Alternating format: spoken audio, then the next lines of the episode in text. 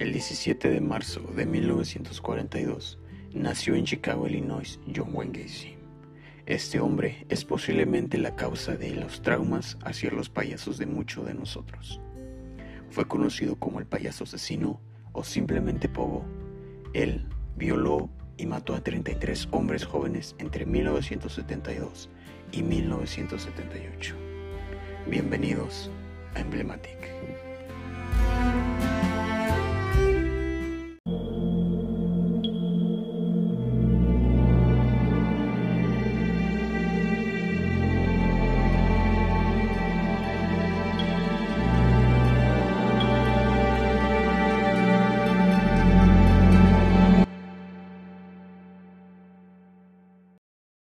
Bienvenidos a otro episodio más de Emblematic.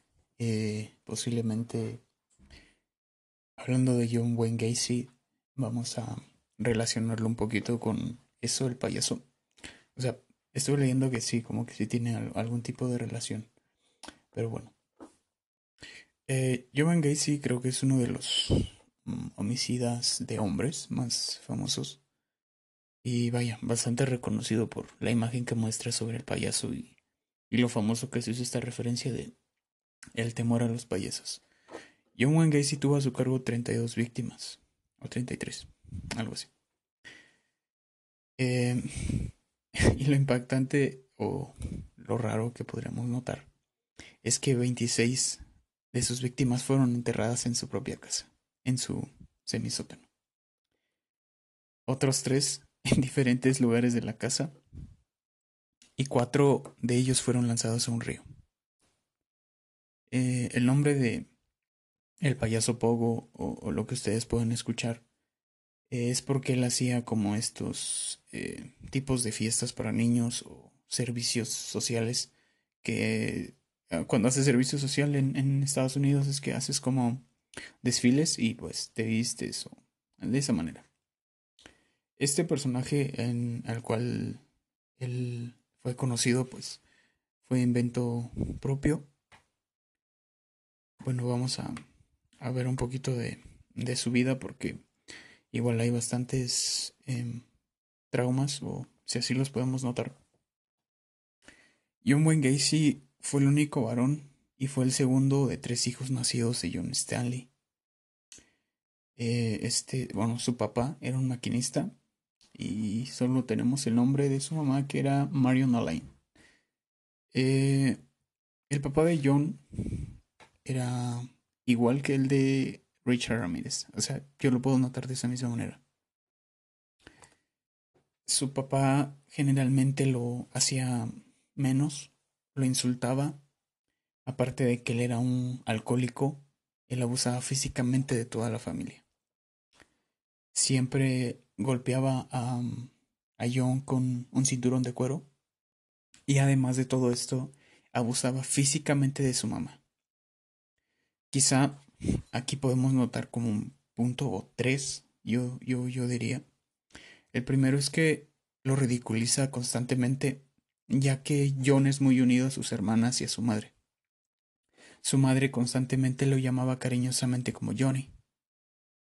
Entonces su papá lo ridiculizaba y lo llamaba marica, lo llamaba estúpido y lo llamaba niño de mamá. Eh, este es como el primer punto que yo veo. El segundo, pues obviamente el maltrato es maltratado, algo que constantemente pasa con los asesinos seriales de los que ya hemos hablado. Y la tercera es que este abuso eh, sexual que le provocaba a su madre o el o el abuso físico provoca que John tenga muchísimos problemas, ya que al entrar a su adolescencia, muchos afirman que tuvo problemas sexuales debido a esto. John tenía problemas de obesidad, eh, no podía hacer mucha actividad física, por lo cual en la escuela pues no era muy social, por así decirlo. Pero Aún así, él se convirtió como en un... ¿Cómo decirlo?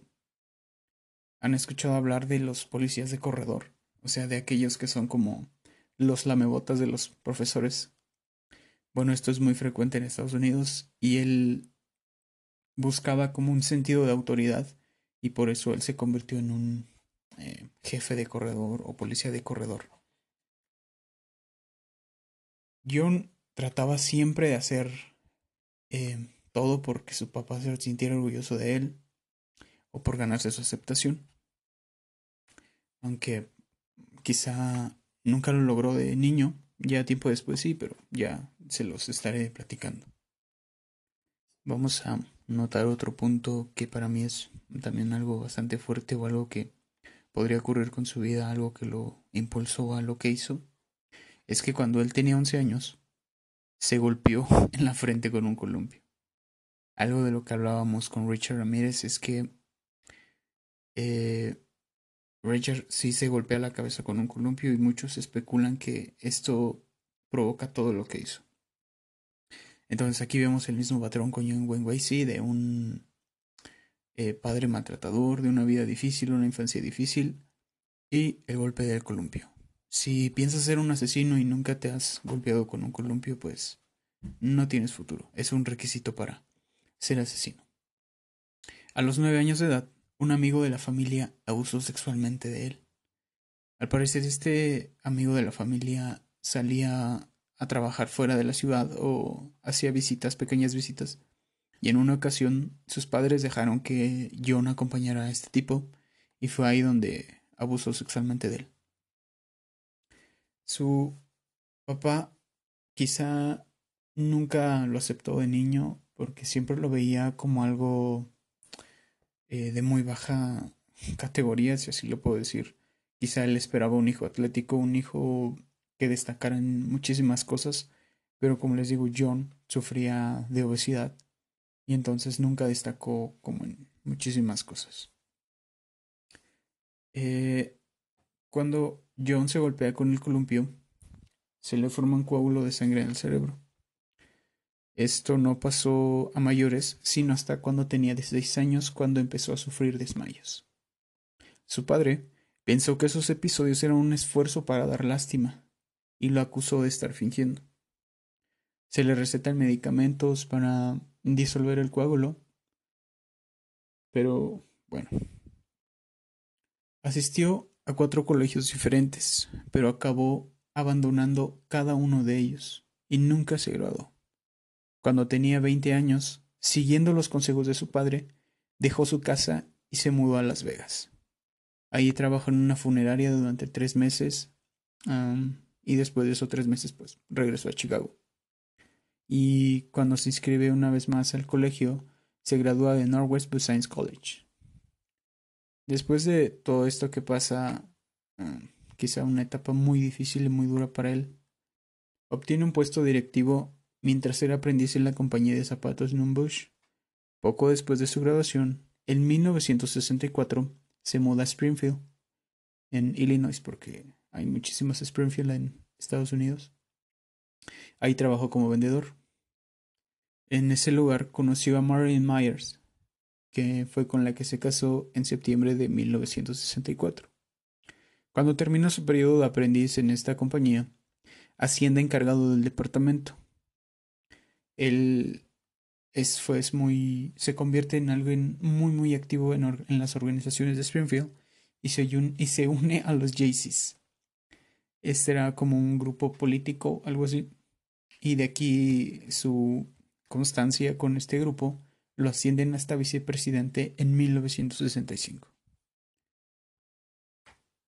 Dennis Peck es un profesor de sociología y él eh, en un estudio asegura lo siguiente, y cito, John Way contrajo nupcias en 1964 y debido a sus problemas sexuales muy rara la vez consiguió una erección y en una ocasión que la consiguió engendró a su hija. Aquel año también tuvo su primera experiencia homosexual. Ya creo que aquí nos damos cuenta que John tenía muy serios problemas con su eh, sexualidad o con su manera de ver la sexualidad, no lo sé. Eh, después de esta etapa, se muda a Waterloo, en Iowa. Aquí se hace gerente de un restaurante de la cadena Kentucky Fried Chicken en KFC. Eh, creo que aquí la aceptación de su padre ocurrió porque ve que John estaba logrando algo, o sea, no estaba ganando poco en el restaurante, ganaba muchísimo dinero como gerente. Y su padre aquí empieza a notar que por fin logró ser alguien en la vida y según John Wasey es que su padre le pide perdón. Aunque no sé si sea cierto, pero bueno. El primer matrimonio de John Wasey termina eh, después de que es declarado culpable por abuso sexual en 1968. Cabe recalcar que en la organización donde estuvo con los Jaycees, eh, él intenta violar a un hijo de un miembro y bueno, ese es el primer eh, reporte que le hacen a John. Pero John, cuando es reportado o es denunciado, perdón, afirma que es un acto de impunidad porque en ese tiempo pues el papá del niño del que abusó iba a ser elegido eh, bueno estaban unas elecciones para ver quién iba a ser el vicepresidente y bueno John lo tomó de esa manera y por eso no pasó nada. Pero después John comete la estupidez de mandar a golpearlo al, al muchacho. Y entonces esto confirmó y por eso ya hubo cargos a su a su persona. De este primer crimen, él es sentenciado a 10 años de prisión, pero tan solo 18 meses que estuvo recluido en la penitenciaría estatal de Anamosa, salió en libertad condicional el 18 de junio de 1970, claramente debido a su buen comportamiento. No sé, quizá los que lo evaluaron dijeron, no, pues está bien, ya puede regresar a la sociedad. Y bueno, este fue el peor error que pudieron haber cometido pues empezaba la leyenda del monstruo, la leyenda de uno de los asesinos más reconocidos y con más víctimas a su cargo. Después de que abandona la cárcel, se muda nuevamente a Chicago, Illinois.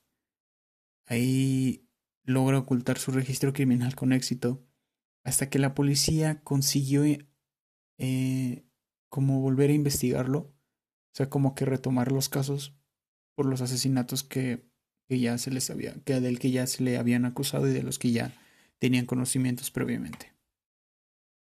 En 1971 compró una casa en un sector anónimo de Norwood Park en Township. Ahí estableció su propio negocio dedicado a la construcción.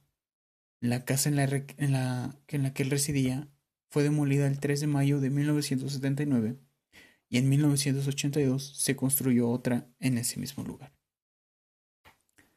Él se casa por segunda vez eh, por una mujer que conoce en la secundaria. Y junto a los dos hijos que ya tenía John, eh, se mudan em, con él. No, perdón. Eh, con los hijos de la chica. Pensé que eran los hijos de John. Él solo tenía una hija. Se convirtió en un importante y respetado miembro de la comunidad. Además del show que hacía como payaso, se hizo partícipe, activo del Partido Demócrata. Em, cuando empieza en este Partido Demócrata, lo hace como limpiador de mesas, o sea, de limpiador de las oficinas. Y después de todo esto, pues se convierte en un vocal de mesa. En este puesto, fue capaz de conocer, incluso ser fotografiado con, el, con la entonces primera dama Rosalind Carter. Eh, de hecho, la, primera dama en ese entonces eh, autografió la fotografía y le pone para John Gacy los mejores deseos. Eh, cuando van a la casa de Gacy, cuando ya es arrestado y van a incautar o a revisar, encuentran esa foto y no sé, quizás sintieron una vergüenza porque en había algo que mostraba una letra S en una eh, tenía una chapa en, una, en, su solapa. Entonces esto significaba, significaba que el servicio secreto le había otorgado autorización para acceder a información clasificada. Su segundo matrimonio terminó cuando su esposa se divorció a mediados de 1976, porque es después de ser arrestado. Eh, algo cool de esta esposa, última esposa, es que ella se espera hasta todo su proceso y ya cuando finalmente es declarado culpable y ya es arrestado, pues se, se va. O sea, no fue mala persona porque se esperó en todo el proceso, estuvo con él durante todos eh, los juicios y estas cosas. Vamos a, a, ver un poquito más de los crímenes de John. Y bueno, empecemos con los que como que hicieron un poquito más de eco o un poquito más de ruido por, por alguna razón.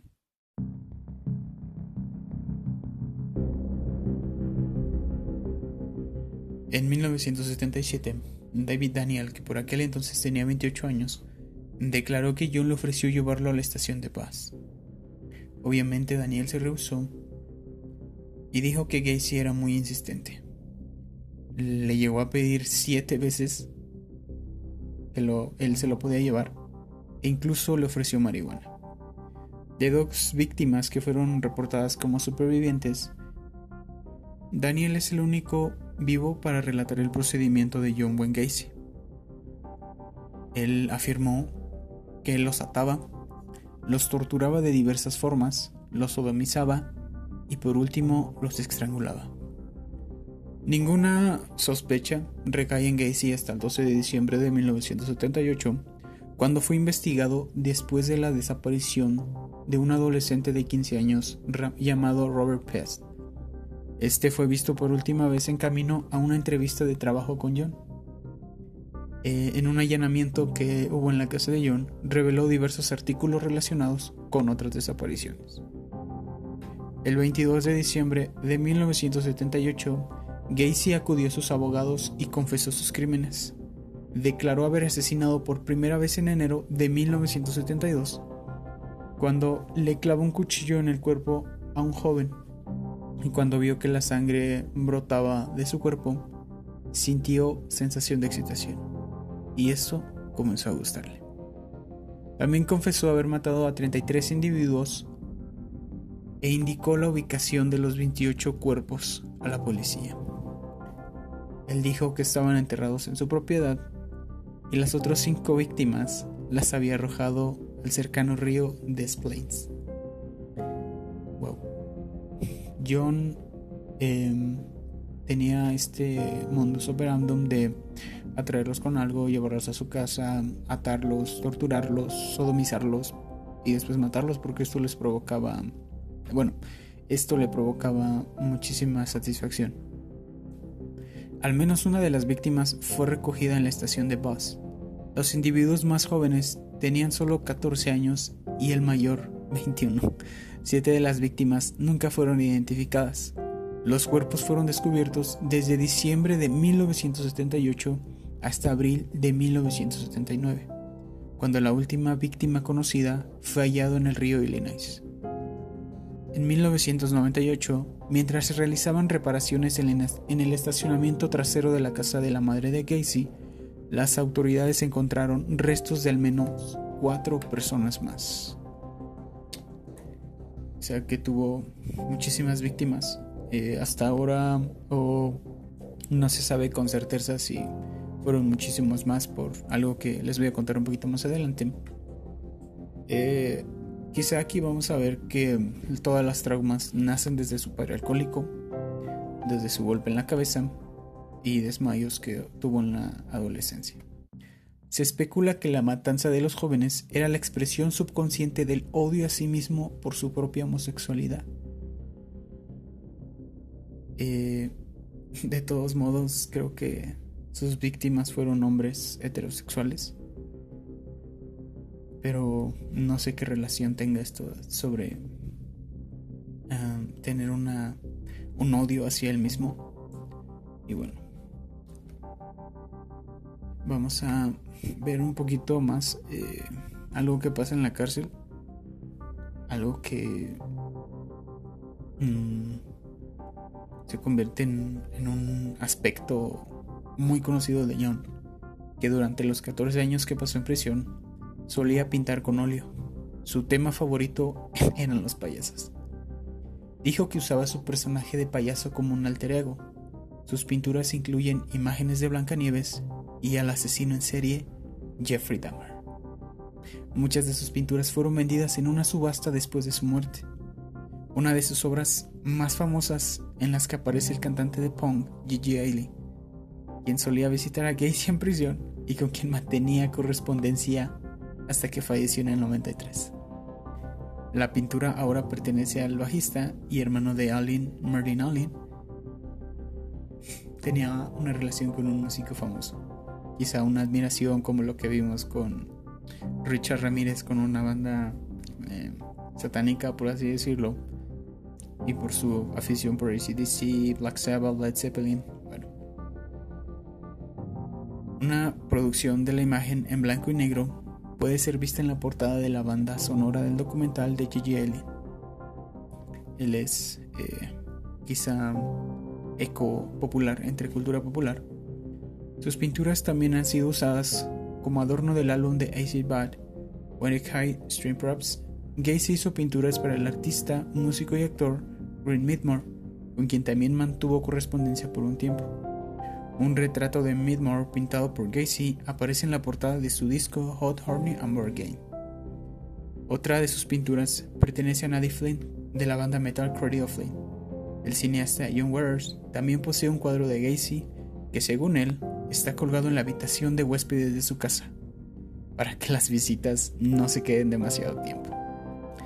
Qué manera de tan inteligente de espantar a la gente. Finalmente finalmente podemos ver que John eh, termina mal y creo que es el primer asesino del cual no me da satisfacción, pero siento que fue lo que se merece. El 6 de febrero de 1980 comenzó el juicio de Gacy en Chicago.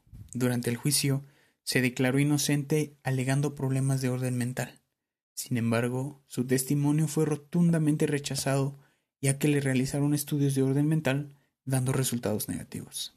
Es decir, que no tenía ni padecía de problemas mentales. Su abogado argumentó que John tenía lapsos de locura temporal en el momento de cada asesinato, pero antes y después recordaba la normalidad para atraer y disponer de las víctimas. En un momento del juicio, la defensa de Gacy intentó afirmar que los 40 asesinatos fueron mertes accidentales como parte de una asfixia erótica. No creo, sinceramente, que haya sido accidente. Pero el forense del condado de Cook demostró con evidencia que estas afirmaciones eran imposibles. Además, Gacy ya había confesado a la policía y era incapaz de suprimir tal evidencia. John Wayne Gacy fue hallado culpable el 13 de marzo y fue sentenciado a varias cadenas perpetuas y varias penas de muerte. Creo que no, no merecía más ni merecía menos. Es exactamente lo que merecía este hombre. Finalmente, John Wayne Gacy, o Pogo, fue ejecutado por inyección letal el 10 de mayo de 1994. Sus últimas palabras, que revelan su personalidad y su no arrepentimiento por sus crímenes, fueron las siguientes, y cito, Matarme no hará regresar a ninguna de las víctimas. El Estado me está asesinando. Bésenme el trasero. Nunca sabrán dónde están los otros. Esas fueron las últimas palabras de John Wayne Gacy. Eh, aquí nos damos cuenta que John realmente es un psicópata consciente de todo lo que hizo porque él se quería declarar mentalmente mal, pero vemos que no, él siempre, su, su maldad estuvo presente con él. Después de su ejecución, el cerebro de Gacy fue extraído y actualmente es propiedad de la doctora Helen Morrison, quien entrevistó a John y a otros asesinos seriales en un intento por aislar los rasgos comunes entre su personalidad. Los abogados de Gacy contrataron a un psiquiatra forense para que examinara el cerebro de Gacy después de morir. Los resultados revelaron que no había normalidades. un especialista afirma que yo no encajaba en ningún perfil psicológico propio de los asesinos en serie, y que probablemente la razón de su actuación no se sabrá jamás. Durante el juicio, la doctora Morrison apareció como testigo psiquiátrico y declaró que Jaycee tenía la estructura emocional de un infante. Eh, y esta es la historia de John Weissy, bastante resumida, de sus 33 víctimas, las cuales enterró en su sótano, cinco o cuatro por toda la casa y cuatro o cinco que aventó eh, en el río, cuatro que encontraron en la casa de su madre. Y él dijo que posiblemente nunca podrán encontrar a los demás, así que nos deja abierta una puerta en donde podemos especular que hay muchísimas más víctimas. Eh, no sé qué opinan de John Wesley. Eh, bastante perturbador este hombre. Bastante... Mm, no sé cómo explicarlo. Es que su, su personalidad es la de un podría llegar a decirlo un hombre normal, si lo ves de un lado, pero del otro ya no, ya que podríamos decir que John Wayne Gacy vivió una doble vida. Él se mostraba como un buen gerente, pero cuando caía la noche, eh, bueno, quiero eh, decirles algo rápido, algo que no me pareció tan importante, pero él tenía un, un en su sótano, tenía un bar y entonces invitaba constantemente a los hombres que trabajaban en su en el lugar de trabajo o a personas que querían entrevistarse, los invitaba ahí y nunca dejaba entrar a su esposa. Y bueno, creo que finalmente yo aún recibe lo que merecía. Eh, pero bueno, yo no soy quien para juzgar. Quizá algunos sean un poquito más sensibles con esto de la pena de muerte, la inyección letal. Pero bueno, es, es, es cuestión de, de, justicia, es cuestión de lo que ya está establecido como leyes. Pero bueno, no me voy a meter tanto en eso, no, no quiero discutir con nadie después. Eh, bueno, esta es la historia de este payaso, de la inspiración de It o de Pennywise. Eh, no sé qué les pareció, no sé si les gustó, si sintieron algún tipo de incomodidad.